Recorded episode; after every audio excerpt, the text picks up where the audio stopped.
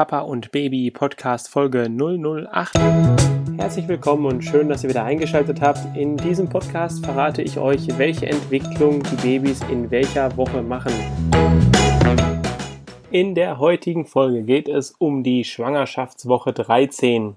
Das erste Trimester haben wir jetzt geschafft, das ist vorbei und jetzt kommt das zweite Trimester. Es gilt als das schönste der ganzen Schwangerschaft und ist in der Berechnung, die wir machen, einen Monat länger. Das heißt, das erste Trimester ist drei Monate, das dritte wird drei Monate sein und das zweite ist vier Monate. Ja, ich habe das mal erklärt in einer früheren Folge, dass die Schwangerschaft zehn Monate ist, was daran liegt, dass die ersten zwei Wochen ja irgendwie gefaked werden, obwohl da niemand schwanger ist. Wenn ihr das nicht mehr wisst, dann hört am besten nochmal in die erste Folge rein, da erkläre ich das ein bisschen ausführlicher. Kommen wir zum Baby. Das Baby ist jetzt sechs bis siebeneinhalb Zentimeter groß. Also die Spannen werden jetzt immer größer, weil eben die Variation der Babys einfach sehr verschieden ist, wie sie gefüttert werden von der Mama und wie geübt der Uterus der Mutter funktioniert und solche Dinge. Das Gewicht, das variiert noch viel stärker. Von 18 bis 25 Gramm habe ich in der Literatur gefunden, kann es sein. Die Größe und Gewicht entspricht in etwa einem Hühnerei, einem kleineren vielleicht, also einem S-Ei halt. Die Proportionen des Babys, die gleichen sich nun langsam immer mehr denen an, die es später bei der Geburt haben wird. Also Babys haben ja generell noch größere Köpfe als Erwachsene. Wird ja dann erst in der Zeit sich geben. Aber dieses extreme Verhältnis, dass der Kopf so groß ist wie der Restkörper, das verliert sich jetzt halt Stück für Stück und Woche für Woche. Dafür muss unser Baby jetzt quasi nur noch viel wachsen und der Kopf halt nicht mehr so viel mitwachsen. Das Baby kann jetzt schon die Muskeln in seinem Gesicht benutzen. So bewegt sich zum Beispiel das Gesicht mit Stirnrunzeln oder Mundöffnen. Zum Beispiel, wenn das Baby mit der Hand drankommt. Das heißt, es kann es natürlich noch nicht koordiniert machen, sondern bloß, wenn es irgendwie einen Trigger bekommt durch seine eigene Hand. Das Baby schläft übrigens besser, wenn es geschaukelt wird. Und geschaukelt wird ein Baby immer dann, wenn die Mama sich bewegt. Ich sage ja immer, die Mamas sollen in der Schwangerschaft viel Sport machen und sich bewegen oder zumindest rumlaufen und irgendwas tun. Die Knochen des Babys werden langsam fester und verknöchern, was dazu führt, dass unser Baby jetzt anfängt langsam zu hören. Wer in der Schule mal aufgepasst hat, der weiß, das liegt daran, dass im Ohr der kleinste Knochen des Menschen ist und jetzt funktioniert er halt so langsam in der Funktion, die er später auch mal haben wird, weil er eben mit verknöchert. Auf einem Ultraschallbild kann man die Knochen jetzt dadurch auch immer besser erkennen. Die Knochen verknöchern zum Glück nicht so schnell. Sonst wäre das mit der Geburt auch ein bisschen schwierig, weil der Kopf dann nicht so gut ähm, sich verformen lassen würde. Die endgültige Fertigverknöcherung nenne ich es jetzt mal, auch wenn das sich sehr komisch anhört, ich finde es aber lustig, passiert erst, wenn das Baby mal in der Pubertät ist. Also bis dahin ist er natürlich kein Baby mehr, sondern schon ein bisschen größer und ein bisschen älter. Ich kann mir das zwar für mein Zwerg jetzt noch so gar nicht vorstellen, aber irgendwann wird es mal soweit sein. In dieser Woche kann es sein, dass das Baby das erste Mal Stuhlgang hat. In der letzten Folge habe ich euch ja erzählt, dass das Baby das erste Mal Urin produzieren konnte. In dieser Woche geht es halt auch der Rest. Die Bauchspeicheldrüse von unserem Baby produziert nun auch das allererste Mal Insulin. Die Teigdrüsen des Babys produzieren die Käseschmiere, die auf der Haut des Babys jetzt äh, notwendig wird, damit die Haut sich im Fruchtwasser nicht äh, völlig wieder aufweicht und äh, naja, wir wissen das alle, wenn wir mal zwei Stunden in der Badewanne waren, wie das aussieht und äh, das Baby wird dann noch neun Monate drin sein oder nicht mehr noch, sondern nur noch acht Monate, aber das ist auch schon ein bisschen länger als zwei Stunden.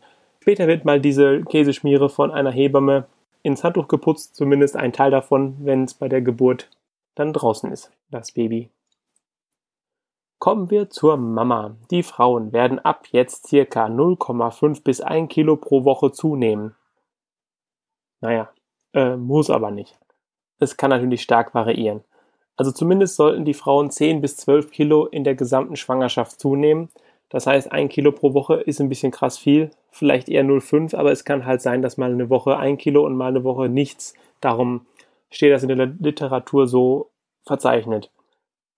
Die Mutterbänder können sich jetzt wie Muskelkater anfühlen. Das liegt daran, dass sie durch die Gebärmutter gedehnt werden. Das ist aber nichts Schlimmes, solange es nicht echt üble Schmerzen sind. Das muss man dann halt wieder schauen, wie schlimm es ist. Eine Linderung gibt es hier, indem man Wärme drauf gibt. Allerdings ist das jetzt ein schwieriger Spagat, denn zum Beispiel sehr warme Bäder oder direkte Hitze können wiederum Wehen fördern sein und die können wir jetzt noch so gar nicht gebrauchen in dieser Zeit. Ja? Also da müsst ihr da ein bisschen mit Bedacht euren Frauen unter, unterstützend helfen. Ebenfalls lindern können leichte Yoga-Übungen. Da wären wir übrigens wieder bei der Bewegung. Ja? Also soll keiner mal sagen, ich hätte in diesem Podcast nie erwähnt, dass Frauen sich bewegen sollen während der Schwangerschaft. Beim Essen sollten Frauen darauf achten, dass sie ca. 250 Kilokalorien am Tag mehr zu sich nehmen. Ich habe in einer früheren Folge auch mal erwähnt, dass die Frauen nicht für zwei essen sollen. Das äh, wiederhole ich nochmal ausdrücklich. 250 Kilokalorien, das ist gar nicht so viel. Das ist circa nur ein Zehntel von dem, was die Frauen sonst essen. Das ist etwa zwei Stücke Obst oder, weiß ein großer Apfel oder sowas. In der Brust wird begonnen, die erste Vormilch zu produzieren. Das habe ich mir jetzt nur als kurzen Stichpunkt mal notiert, weil das ist jetzt noch nicht sehr, wichtig, aber das ist die erste Vormilch, die man später das Baby kurz nach der Geburt im Idealfall zu trinken bekommt. Wenn bei den Frauen schon eine kleine Beule am unteren Bauch zu sehen ist, solltet ihr diese Beule streicheln und so viel wie ihr könnt Kontakt an der Stelle haben, weil das Kind wird euch dadurch schon wahrnehmen.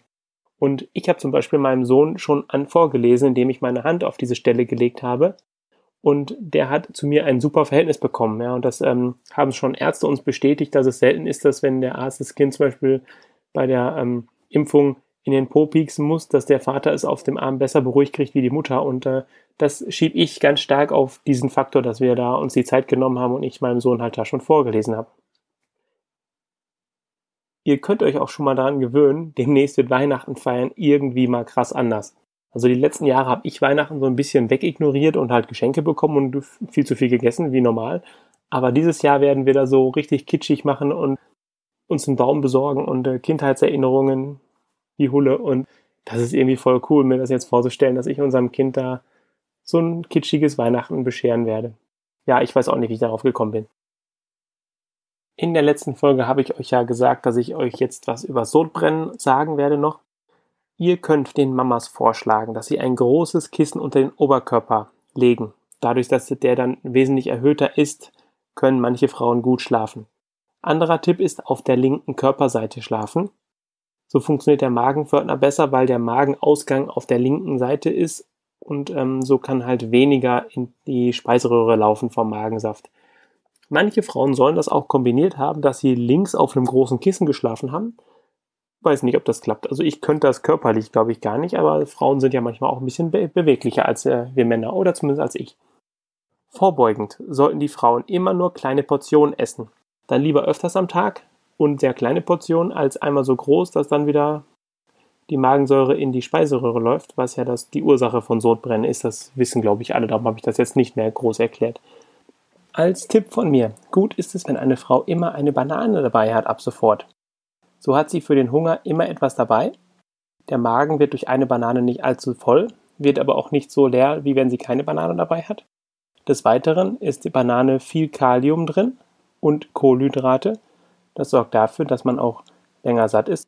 Aber das Beste an der ganzen Banane ist, dass wir mit dieser Listeriose, die ich auch in einer früheren Folge behandelt habe, nicht aufpassen müssen, weil wir schälen diese Banane ja.